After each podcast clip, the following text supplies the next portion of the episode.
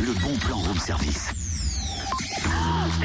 Bon, je sais, c'était hier mardi gras.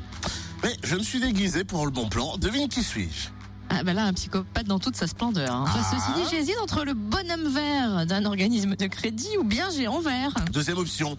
Oh, oh, oh, tu en vert. Oui, d'accord, mais euh, en quoi est-ce en rapport avec le bon plan Tu as dit qu'on parlait de l'évolution du verre en Bourgogne-Franche-Comté. Visiblement, il y a un mot que tu n'as pas entendu. Comme par hasard, et quel mot aurais-je raté Artisanat. Quant au vert, il ne s'agit pas de la couleur, mais bien de la matière, le vert E VE2RE, que l'on Hein va découvrir au musée des Beaux-Arts de Lons-le-Saunier vendredi. Ah oui, dans le cadre de l'exposition Les sites de hauteur de l'Antiquité tardive et du Haut Moyen-Âge dans le Jura. Je n'ai En rien effet. compris à ce titre, mais ça a l'air pas mal.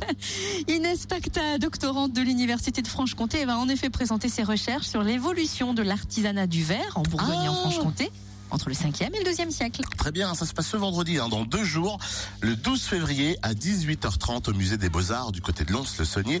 Et en plus de ça, l'entrée est gratuite, alors profitez-en.